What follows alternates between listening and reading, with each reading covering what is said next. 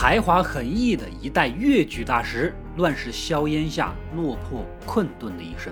本期阿斗给大家介绍这部豆瓣高达九点二分，根据粤剧编曲名家姜玉流的生平事迹改编的电影《南海十三郎》。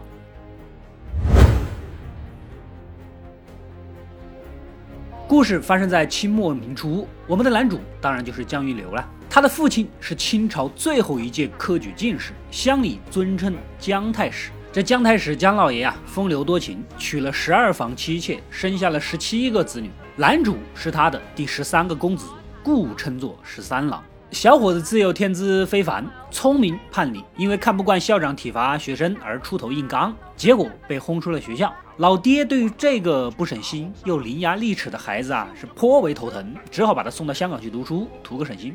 一晃十余年，姜玉流成长为一个风流倜傥、忧国忧民的青年，在学校的舞会上，对一个兜售奖券的美女丽丽一见钟情。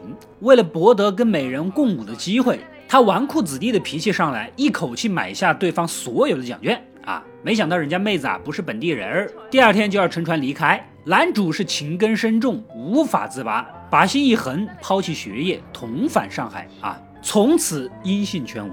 就这样过了整整两年，这天满身落魄的男主终于回到了家。姜老爷爷是又气又恨呐！好在足够机灵，知道老爷子喜欢下象棋，几手放水，老爹的气也就消了。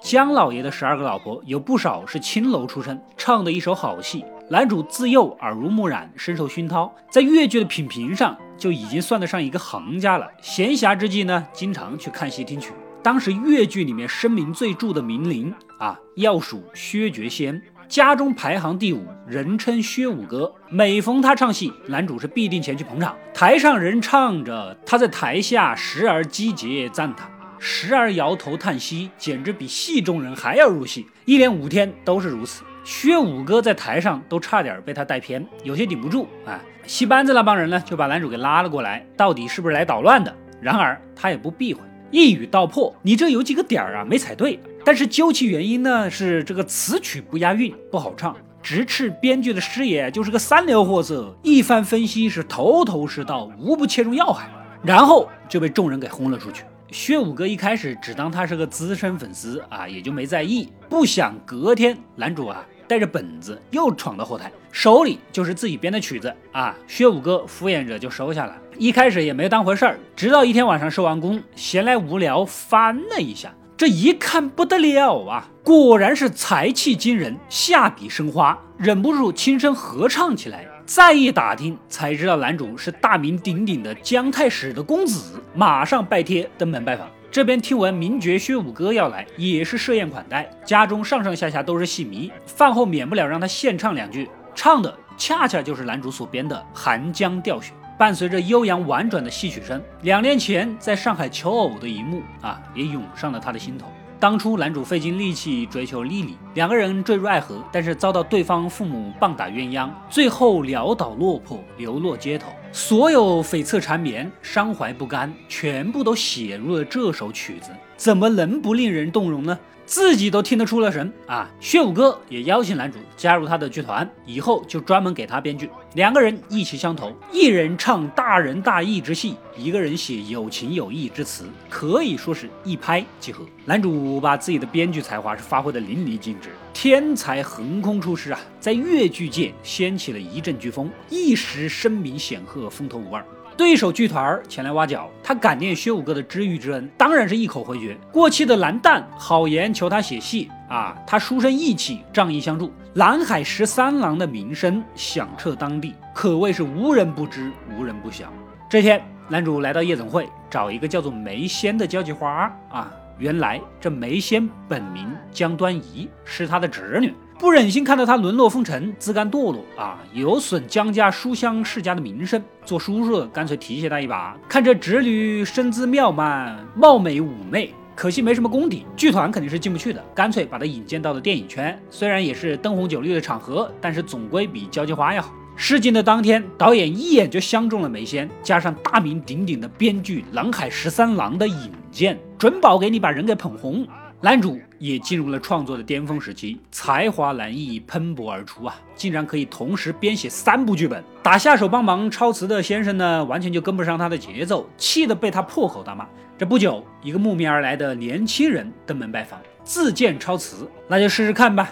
没想到这个年轻人的表现完全出乎他的意料，不仅紧紧跟上他的思维，还能随声轻喝，偶尔提几个问题也是一语中的。有时候十三郎想得入神卡词儿了，年轻人也能随口填充，正合心意呀！这是又惊又喜，正好年轻人又流露出想要拜他为师的心思。男主让他倒杯茶过来，然后朝里面吐了口痰，来，你把这个喝了，我就收你为徒。年轻人先是犹豫了一下，不过毕竟拜师心诚，这要下口，十三郎又一把将茶给抢了回来，说道：“我连儿子都不生，谁没事收徒弟呀？啊，这不是摆弄捉弄人吗？”这年轻人怒从心起，转身要走，男主又把他给拉住：“怎么样，是不是很气呀？是不是想骂人呢？打我呀？人家哪受得了这个气？管你是谁，破口大骂起来！你他妈就是一个自大狂，很了不起吗？这个师我不拜了，过几年我就能超过你，你等着。”这一下，十三郎的脸色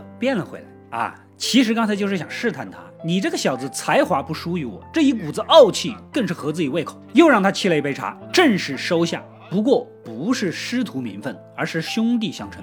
这个年轻人就是日后名动一时的越剧名剧作家唐迪生。《牡丹亭》《惊梦》啊，《帝女花》呀，都是他的手笔。之后的三年，两个人君子相交，潜心剧本创作。男主对阿唐的指教也是尽心竭力，毫无保留。你不要刻意模仿我啊，学我者生，似我者死。世上不需要另一个十三郎，只有走你唐迪生自己的路，才能充分发挥自己的才华。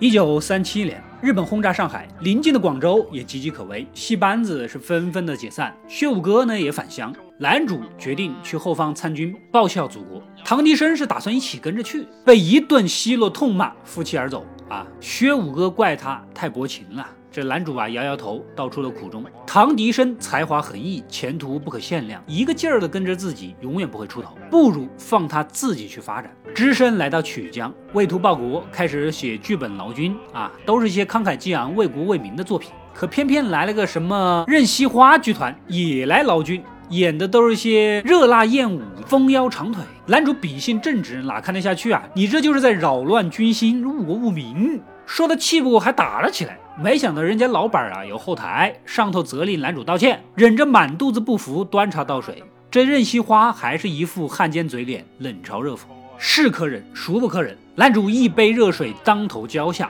做戏也是做人，要导人向善，顶天立地，无愧家园。你这个狗汉奸编的什么鬼玩意儿？如果中国都是你这样的人，还有什么希望？最终在军队里寻衅滋事、殴打同行的丑闻传出去，加上他以前恃才傲物、目中无人的个性，即便是战争结束，也没人再敢找他编剧，导致这境况是一天不如一天。而当时的戏剧，尽是些什么甘地会西施、希特勒梦会蔺相如等不伦不类、荒诞离奇的剧作，就跟我们现在的某些黄浦江大炮大战外星人之类的档次差不多的啊。恰好有一个新兴王强抢村女的编剧跑路了。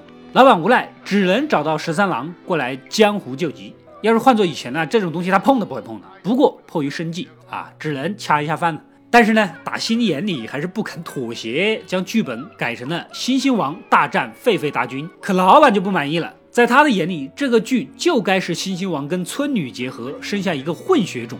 最后劈山救母这种禽兽版宝莲灯的方向发展，可你的本子里面写的尽是些什么忠肝义胆呐、家国情怀呀，谁乐意看呐？直接将其轰走。另一头，侄女梅仙在电影界是大红大紫，他找到了落魄的十三叔，请他给写个电影剧本，并承诺一字不改，你写什么我演什么。男主当然是满口答应了。可电影拍出来之后，他才发现剧本被导演改了个面目全非，他怒不可遏，跟导演是大吵一架，最后又被扔出去了。就这样，当年才气惊人、声名赫赫的天才编剧蓝海十三郎，变成了现在一文不值、无人问津的街头小刺喽。他当掉了身上所有值钱的东西，换了一张回家的车票。出门之际，被一辆车给撞倒，车上走下来一个贵妇，竟然正是他数年前苦苦追求的丽丽。看着她衣着光鲜、嫁为人妇的样子，他又陷入了幻想。他是多么的希望自己还是那个风流倜傥。众星捧月的大编剧啊，好让他为当年拒绝了自己而懊悔，然后自己笑着原谅他。我们从头开始吧。可现实是残酷的，现在的他不过是一个落魄的叫花子。这个丽丽甚至都没有认出来，只觉得这张脸隐隐有些熟悉。在火车上，十三郎还在为这场不期而遇耿耿于怀，一时激愤，一时失意，干脆走到窗前跳了下去。这个解脱没求成，反而脑袋撞到了石头上，失去了记忆。父母家人把他领回家，他呢，整日里疯疯癫癫，只记得陪老父亲下棋，唱自己写的曲。嚷嚷着要杀光汉奸走狗。不久，广州解放，家人怕他胡言乱语，到处闯祸，想方设法呢，把他送到了香港。来到香港，居无定所，言行失常，完完全全成了一个流浪汉。有一次，在街边，一个小伙子认出了他，硬生生把他拉到了一个大宅子里，在这儿见到了久未谋面的薛五哥。眼看着旧友蓬头垢面，浑身恶臭，沦落到这步地步，薛五哥很是伤感，又放起了寒江钓雪。男主搔搔头，记忆终于被唤醒。薛五哥想要接济他，但是他还是文人傲骨，不肯讨老友的便宜，借屎遁跑了。薛五哥只能尊重他的意思，私下里还是吩咐下去：以后兄弟们要是碰上了十三郎，有钱就给一点。又交代各个茶楼的老板，只要是十三郎过去喝茶，不要拦着，月末他来结账。这天，男主在街上遇到个小乞丐，聊得挺来的，而男主贴身带着一幅画。当宝贝似的，在外人看来就是一张白纸，只是角落里写着五个大字“雪山白凤凰”，而小乞丐仿佛能从这个画中看到景色一样，指指点点，说的是有板有眼。十三郎很吃惊，两个人呢就这么对着一张白纸聊了整整一个晚上。然而第二天，等小乞丐迷迷糊糊的醒来，却已不见十三郎的踪影。再后来。男主又去茶楼喝茶，隔间的声音有些耳熟，没想到遇到的是当年自己的小老弟唐迪生阿唐。故人重逢，境遇却是千差万别。阿唐已经是时下首屈一指的剧作家，这些年来一直在托人打听他的消息。没想到昔日潇洒倜傥的大哥，现在竟壮志雄心全无。他呀，深感痛心，好言劝导，又是一杯清茶奉上，一如当年初见的时候。男主混沌的眼睛里闪烁着久违的光彩，接过喝了，并答应明天去看他的新戏。隔天晚上，细心洗漱打扮，振作精神，满心欢喜地来到剧院。然而门口围满了人。原来唐迪生心脏病突发，被送上了救护车。当晚，越剧宗师唐迪生逝世，享年四十三岁。十三郎发了疯一样在警察局大吵大闹，被人当作疯汉送进了精神病院。这一待就是五年，出院之后又碰到了自己的侄女梅仙。现在的他已经洗尽铅华，一身朴素，用回了自己的本名江端仪，如同大彻大悟的修士一样信仰基督教。他这次来呢，就是劝十三叔入教啊，忏悔前罪，重新做人。男主一口回绝，他不信这些，为什么要求永生呢？想死都死不了，那岂不是更痛苦？十三郎没有理会侄女，溜到了宝莲寺里，仗着自己扎实的外语功底，迎客谋生。这天，庙里来了一个瞎子，请人为家里的死人做法事。十三郎询问登记啊，哪知道听到名字的时候，忽然停笔，颤巍巍地抬头望了一眼。那个瞎子是他家的仆人，而死者正是他的父亲。十三郎沉默了，提起行李，摇摇晃晃地下了山。至亲之人离世，仿佛也扯断了他对人世间最后的眷恋。晚年，男主要么待在精神病院，要么流浪街头，神志反复，忽而正常，忽而疯癫。直到后来，再也没有人听到他的消息。多年以后，说书人在街边讲起了十三郎的生平，讲到动情处，人群聚在一起，听得津津有味啊。不久呢，警察以妨碍交通之名将说书人给带走。几个观众听得兴起，是故意袭警。只是为了进局子，继续听故事。在警局里，说书人娓娓道来，连警员也听得兴起，围了过来。说到最后，听者无不纷纷惋惜，问起如今十三郎的下落，却无人知晓。此时，一个老警察接过话：“啊，他似乎曾见过。那是一九八四年的冬天，巡街的时候，在路旁发现一具冻死的尸体，手上还攥着那副空白的雪山白凤凰。”隔天，说书人就被保释了。老警察有些好奇地问他：“跟十三郎是什么关系？为什么对他这么了解？”这说书人呢，笑了笑：“不过是一个落魄的编剧，述说另一个落魄编剧的生平而已。”他走上街，碰到了一个年轻人，记忆 一下子回到了小时候。流落街头，他陪着一个失忆的疯子，对着一副白纸叨絮了一晚上。说书人就是那个小乞丐，而失忆的疯子正是南海十三郎。故事到这里也就结束了。主演谢君豪凭借在电影里的发挥，一举斩获三十四届金马奖最佳男主角。值得一提的是，话剧的《南海十三郎》的主演也是谢君豪，他一生中出演这个角色的次数高达百余次，可以说是用尽半生去雕琢一个角色，对角色的理解几乎融入到了血液之中，演技之精湛，形象之经典不言而喻。《南海十三郎》是书生与天才的故事。世道清贫的时候，谁都仰慕读书人，因为他们一身傲骨，满腔锦绣，是时代和社会的良心。嬉笑怒骂便是一篇文章，一饮一啄也是风流。可一旦天下大乱，沧海横流，那么读书人也必然是第一批殉道而死的志士，因为他们傲啊，怎么肯同混沌的世道和解呢？幸运的是，能够了无牵挂的离世，不必忍受世俗纷争的折磨。不幸的是，如十三郎心死了，却不得不浑浑噩噩的空活数十年，半疯半癫，不得解脱。十三郎正是不幸中的不幸者，除了半生意气风发，余生尽是潦倒。日寇入侵，英国殖民，哪有清贫的世界供他宣泄才华呢？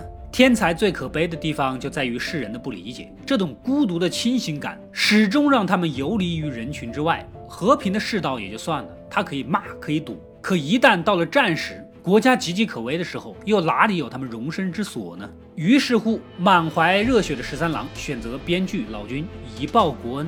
可偏偏参军的将士们耽于美色肉弹，不思进取，反倒是他这个投笔从戎的书生，站在家国大义，满腔悲愤，破口大骂。甚至不惜动手相拼。别人骂他是疯子，是因为他看不惯宵小之辈，鄙夷军心涣散，全无报国之志。回头来看，这种文人的骨气，既是天才的性情，更是国家的体面。而天才永远都不理解凡人对他的不理解。天才是孤傲的，因为傲气等身，绝不会妥协，所以不容于世，只能落得两个下场。要么命薄，要么疯癫。对于一个不容天才的俗世，一个书生落魄的混沌时代，等待着他必然是寒江钓雪一般的孤寂与疏离。电影的结尾，将十三郎的巨作化作了一首短诗，恰如其分地概括了他既痴且癫的一生。心生泪影女儿香，燕归何处觅残塘？红消夜到寒江雪，痴人正是十三郎。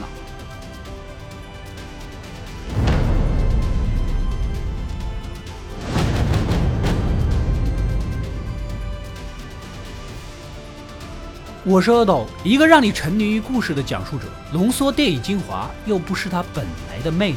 扫描二维码，添加我的微信号，除了能第一时间收到推送，更有独家解读的视频等待你的发掘。扫描它，然后带走。